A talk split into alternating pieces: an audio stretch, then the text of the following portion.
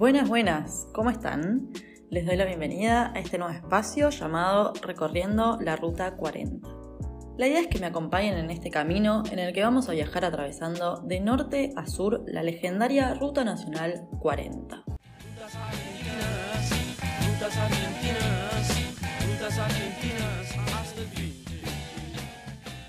Este no será un recorrido sencillo, ya que esta famosa ruta es la que mayor longitud tiene de toda la República Argentina. Y no solo eso, es la más alta del continente americano y la segunda más alta de todo el mundo, después de la carretera de los Himalayas que está ubicada en Asia. Antes de comenzar nuestra aventura, voy a empezar contándoles un poco más sobre la Ruta 40. Así que en este capítulo prepárense porque vamos a escuchar los datos más curiosos de la famosa carretera argentina. La Ruta 40 tiene como nombre oficial el nombre de un prócer argentino, obviamente, y es el del Libertador General Don José de San Martín. Esta mítica ruta atraviesa el país de sur a norte, en paralelo a la cordillera de los Andes, empezando en el extremo sur del continente en Cabo Vírgenes, provincia de Santa Cruz, y llegando hasta La Quiaca, la ciudad más septentrional del país, en Jujuy.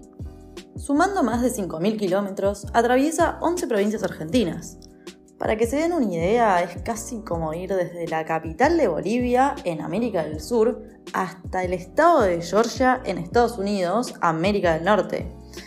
También es como decir eh, Islandia hasta Kazajistán. Se pueden fijar en Google Maps si no me creen.